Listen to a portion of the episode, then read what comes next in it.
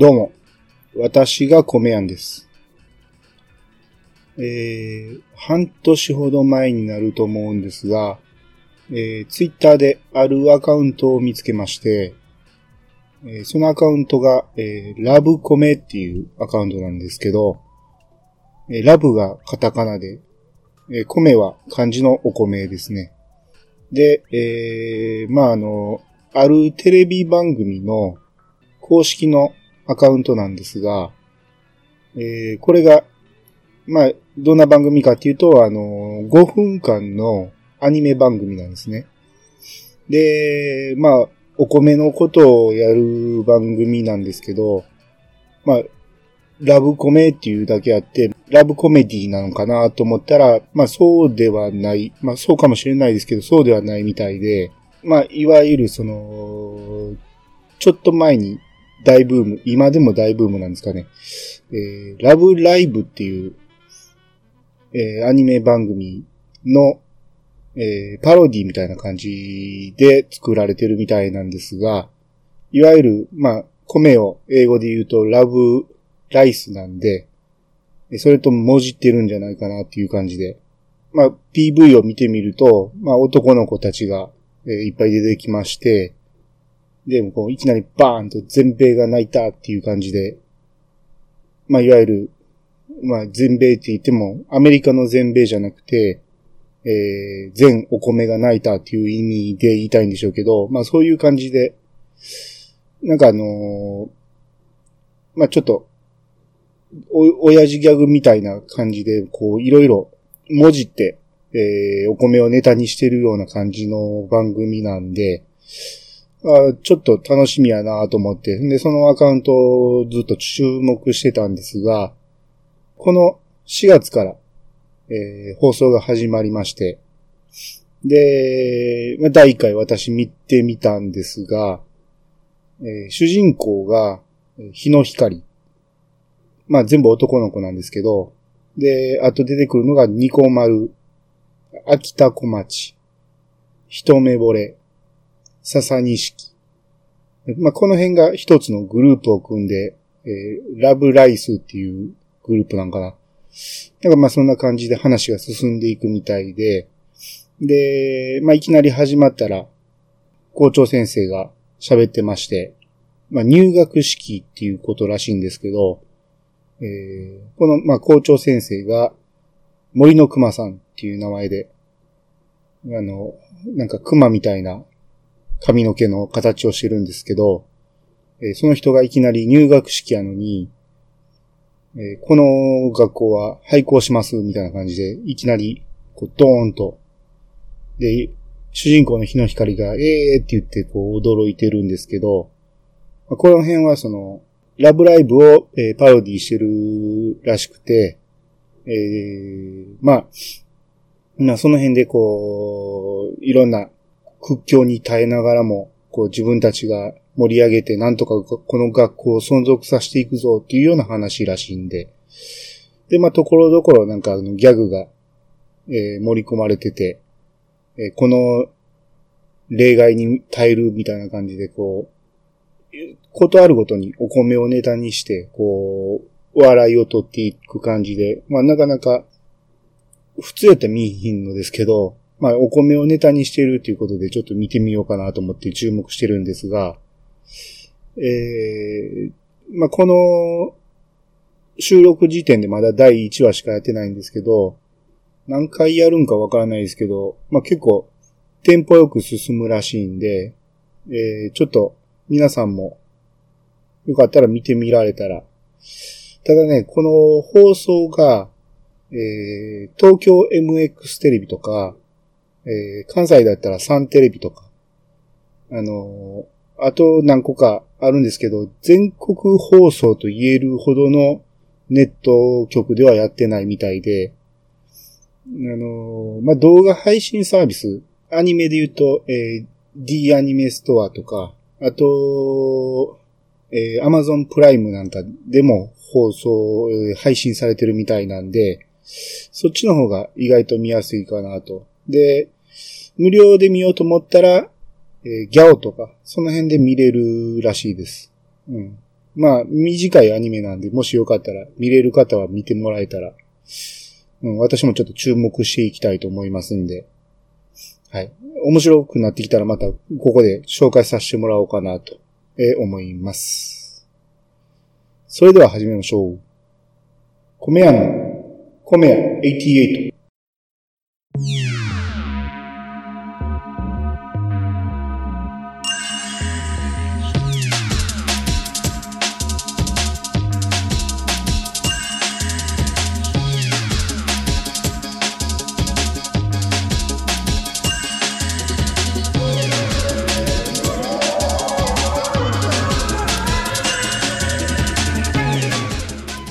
この番組は謎の米や米やんがお米のことなどについて話すポッドキャストです。改めましてどうもです。えー、お米にもいろいろありまして、まあ変わったお米なんかもありますんで、まあその変わったお米について今日はちょっと話したいと思います。えー、まあ普段普通に食べてるお米のことをうるち米って言うんですけどね。えー、普通の白米のことをうるち米って言うんですけど、まあ、うるち米に対して何があるかっていうと、えー、もち米があるんですが、まあ、お米は大きく分けると、うるち米ともち米。まあ、この2種類になるんですね。で、まあ、うるち米の中でも、まあ、変わったお米っていうと、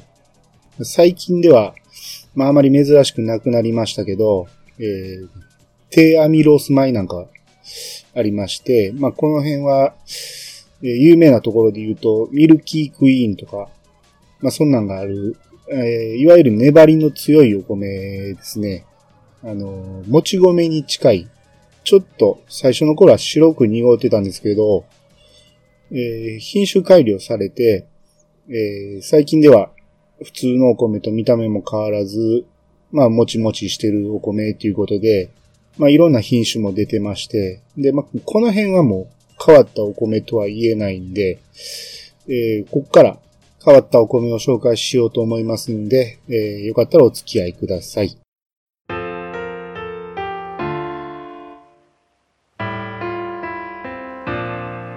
えー、まず最初に、えー、古代米ですね。えー、古代米っ、ってまあ、聞いたことあるかもしれないですが、えー、まあ別ね、別の言い方で言いますと、有色素米っていうんですね。まあどんなものがあるかっていうと、えー、赤米、あと黒米、で、黄色いお米、黄米とか、で緑米とか、まあその辺が結構有名なところであるんですが、あ、まあ最初に、うるち米の中でって言いましたけど、まあ、これはどっちか言うたら、うるち米もあるんですけど、一般的に出回ってんのは中身は、もち米のことが多いですね。うん。だから、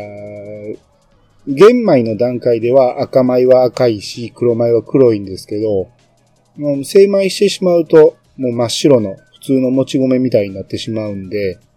食べるときはもう精米せずに玄米の状態で食べるんですが、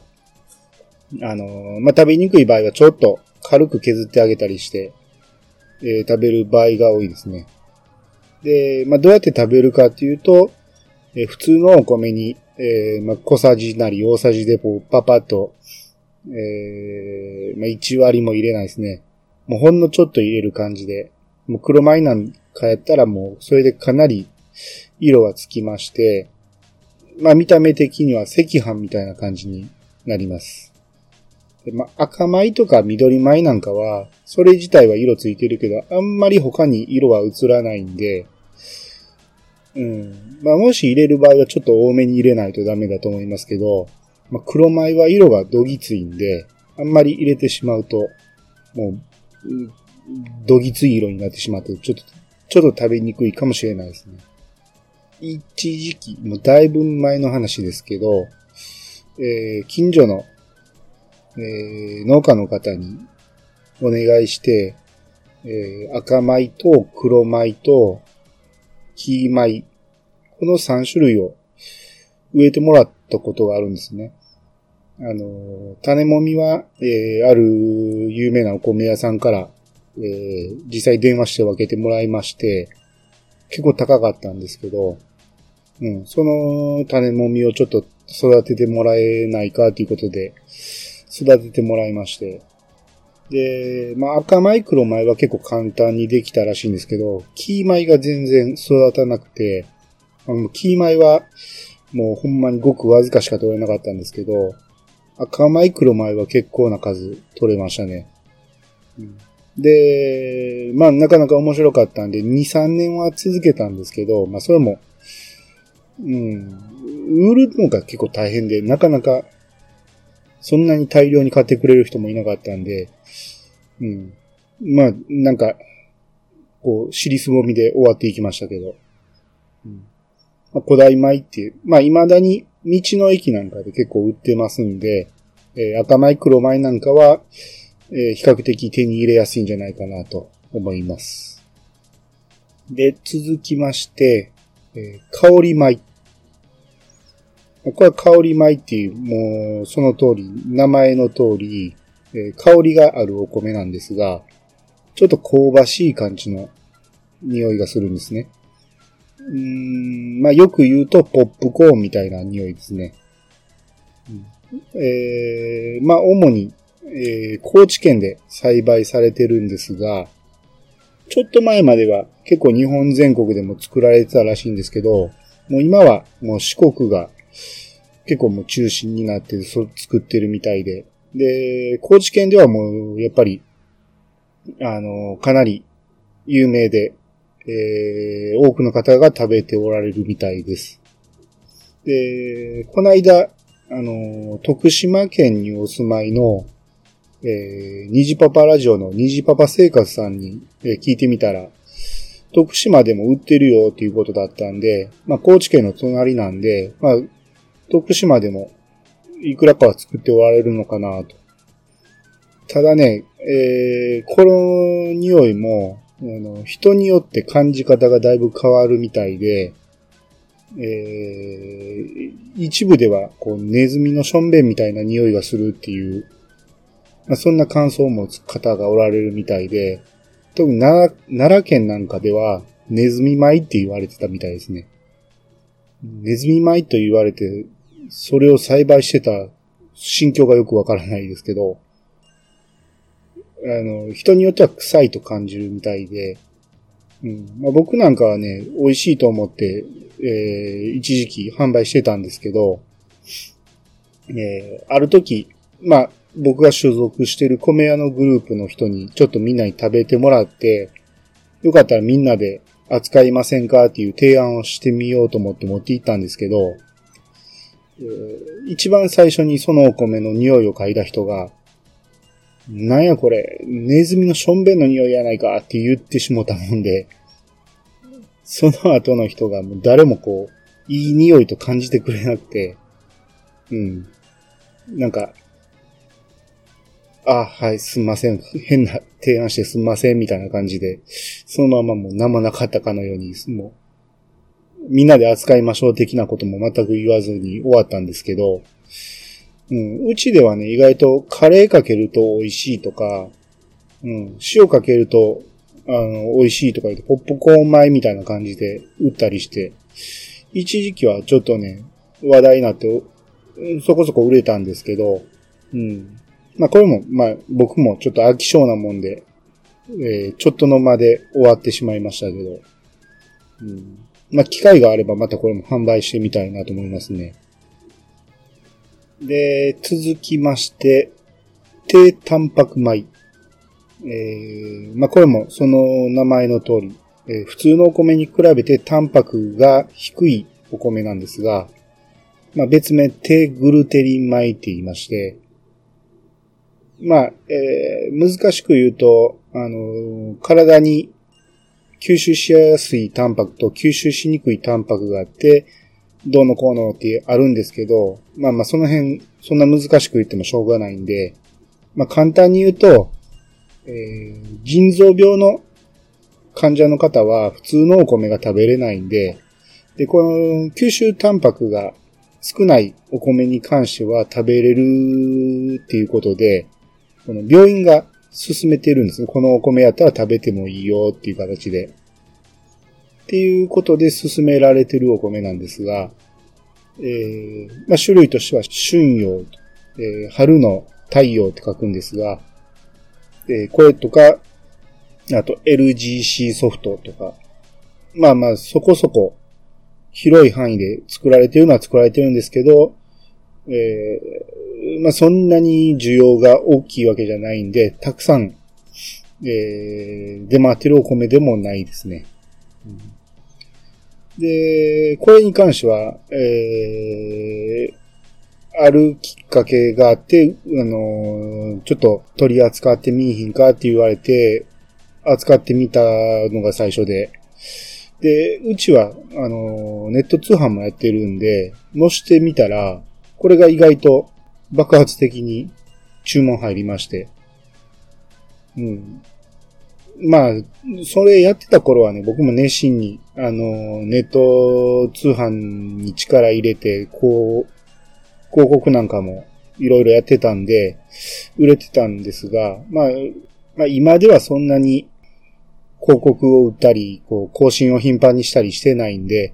新規のお客さんはそんなないんですけど、えー、昔からこの低タンパク米を買ってくれてる方なんかはもうずーっと、ずっと定期的に買ってくれてるんで、うん。まあ、うちのネット通販の柱になってるお米でもありますね。うん。で、このお米ね、あのー、まあ、なんで売れるかっていうと、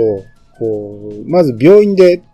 これを食べなさいって言われて、こう、支給されるっていうか、こう、病院から買うんですけど、腎臓病患者の方が。それがもう、あまりにもまずくて、食べれないと。いうことで、で、こうネットで調べてみて、こう、うちのやつを試しに買ってみたら、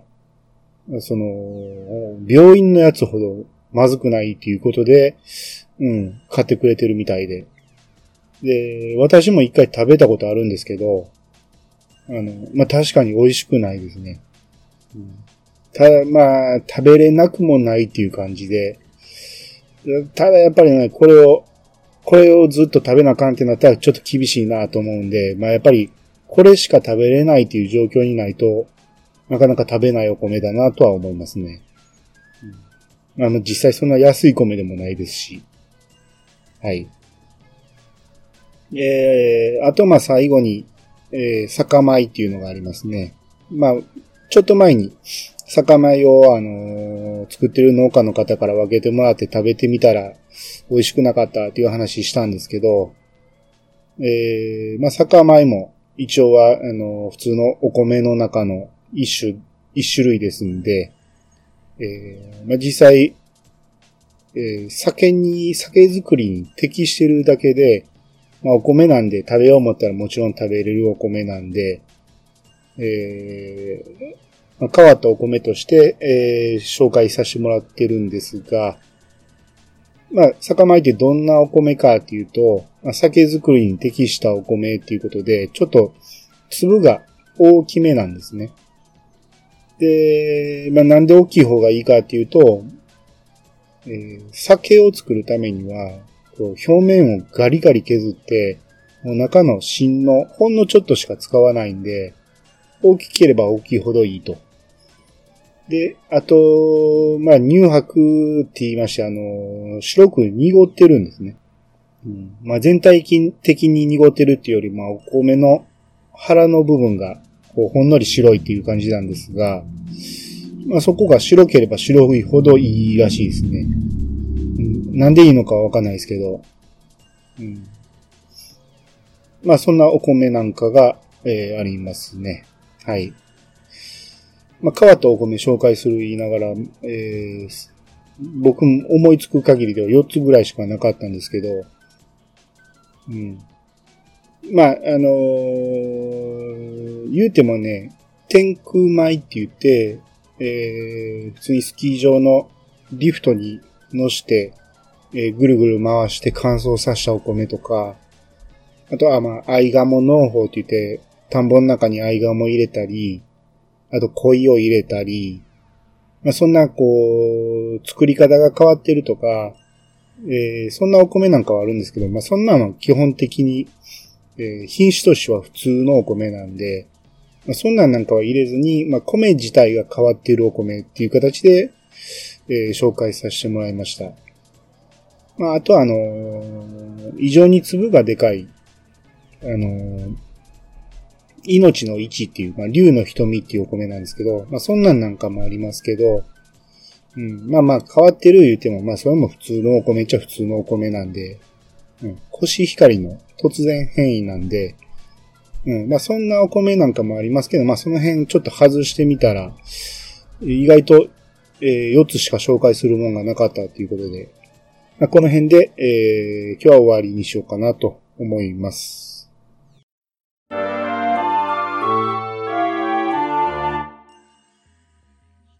お便りのコーナー。えー、お便りを紹介していこうと思います。えー、まず、アマンさんからの E メール。アマンです。焼き米の話を聞いて、星を思い出しました。米やんさん、星に関して何かあれば話してください。といただきました。えー、アマンさんいつもありがとうございます。えー、前回ですね、焼き米を、えー、食べてみたっていう話をしたんですが、えー、それで、星、えー、乾燥の間に飯と書いて星。まあ、他にもいろんな漢字の当て方あるみたいなんですけど、えー、これを思い出されたということで、えー、星はね、私もね、もちろん知ってるのは知ってるんですけど、実際に見たことはないんですね。で、これもね、焼き米とほんまによく似てて、もう、焼いてるか焼いてないかの違いだけで、えー、一回炊いた米を天日で乾燥させてカラッカラにしてしまうっていう意味では、全く同じじゃないかなと思うんで、うん。で、保存食なんですね。まあ、昔からある保存食で、えー、下手したら20年ぐらい食べれるっていうような話なんですが、うん、まあ昔の話なんでね、今そんなんして何十年も置いといたら危ないと思うんで、やらない方がいいと思いますけど、うん、まあ星に関しては私もちょっとね、食べたことがないんで、多分焼き米とよく似てるんじゃないかなと。水で戻して、えー、食べるんじゃないかなと思いますが、えー、まあ、もしどっかで見かけたら、えー、食べてみたいと思いますし、あの、もし聞いておられる方で、星に関して何か情報を持っておられる方いましたら、よかったら、あの、メールなり、え、私に教えていただければ、え、私に教えていただければ、えー、嬉しいんで、よろしくお願いします。えー、続きまして、川又さんからのハッシュタグ。最新回を拝聴しました。ハッシュタグの米屋をカタカナにするのは迷わないけど、88を半角にするか全角にするかで迷う私ですよん。わら、といただきました。えー、川又さん、ありがとうございます。えー、前回、えー、テイタンさんが、えー、ハッシュタグの米屋88、米屋をひらがなで書いてたっていう話をえー、したんですが、えー、川又さんは米、米屋よりも88を半角にするか全角にするか、えー、迷うっていうことなんですが、えー、これもね、私一番最初にハッシュタグ考えるときに思ったんですよ。人によっては、あの、スマホで書く場合は大抵全角になると思うんですけど、あの、パソコンのキーボードなんかを使う場合は、全角で打つ人と半角で打つ人と絶対分かれてくるやろうなと思ったんで、これどうなるやろうなと思って、自分で試してみたんですよ。最初に全角と半角のハッシュタグを作ってみて、検索してみてどうなるか。結局、同じ88で認識してくれるみたいで、どっちでもいいんやっていうことになったんで、まあ、これは別になら、書きたい方で書いてもらったらいいわっていうことで、えー、これに関しては88は半角も全角も指定せずに告知するようにしました。もしかしたらどっちがいいんかなって迷う方もおられるかもしれないですけど、あの別にほんまにどっちでもいいんで、えー、打ちやすい方で打っていただければと思います。えー、川又さん、ありがとうございました。えー、以上で、えー、お便りのコーナー終わります。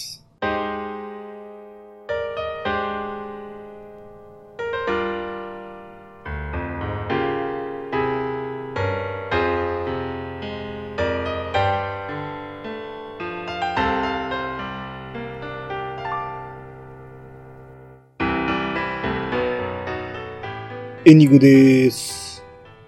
えー、っとね、先週は初めて一周空いたんですが、まあ、あのー、毎週何曜日配信というのは決めてないんですけど、一週間のうちのどっかで配信できればいいなと思いながら、一応毎週配信してきたんですが、先週はね、こう、まあ、収録するタイミングがあったことはあったんですけど、まあ、明日では、明日ではと思ってたらいつの間にかこう、その日に、えー、予定が入ってしまって、あ、もう収録する日ないわってなってしまって、もう一周空いてしまったんですが、まあ、もともと毎週配信しますとは言ってなかったんで、まあ、別にできなければできないでいいかなと。うん、まあ自分のペースでちょっと配信していきたいと思いますんで、で、まあ、最近ね、なんやかんやでちょっと忙しくて、まあ、忙しいって言っても、あの、仕事じゃなくて、こう、暇つぶしで、こう、暇ができたらこれやろうとか、これを見ようみたいな、いうことがすごい多いんですが、この暇つぶしが多すぎて、こう、暇つぶしをやる暇がないみたいな感じで、ちょっと困った状態で、まあ、ちょっとずつ消化していってるんですが、はい。なんとか、えー、この編集する、編集じゃない、えー、収録して編集して配信する時間はなんとか作りたいと思いますんで、えー、またよろしくお願いします。えー、それでは終わっていきましょう。皆さんからのご意見ご感想をお待ちしております。メールアドレスは88アットマーク、ことぶき米国 .com。88は数字、ことぶき米国はローマ字でお願いします。ツイッターのハッシュタグは、ハッシュタグ、コメア88をつけてご投稿してください。コメアはカタカナでお願いします。それでは、またお会いしましょう。さよなら。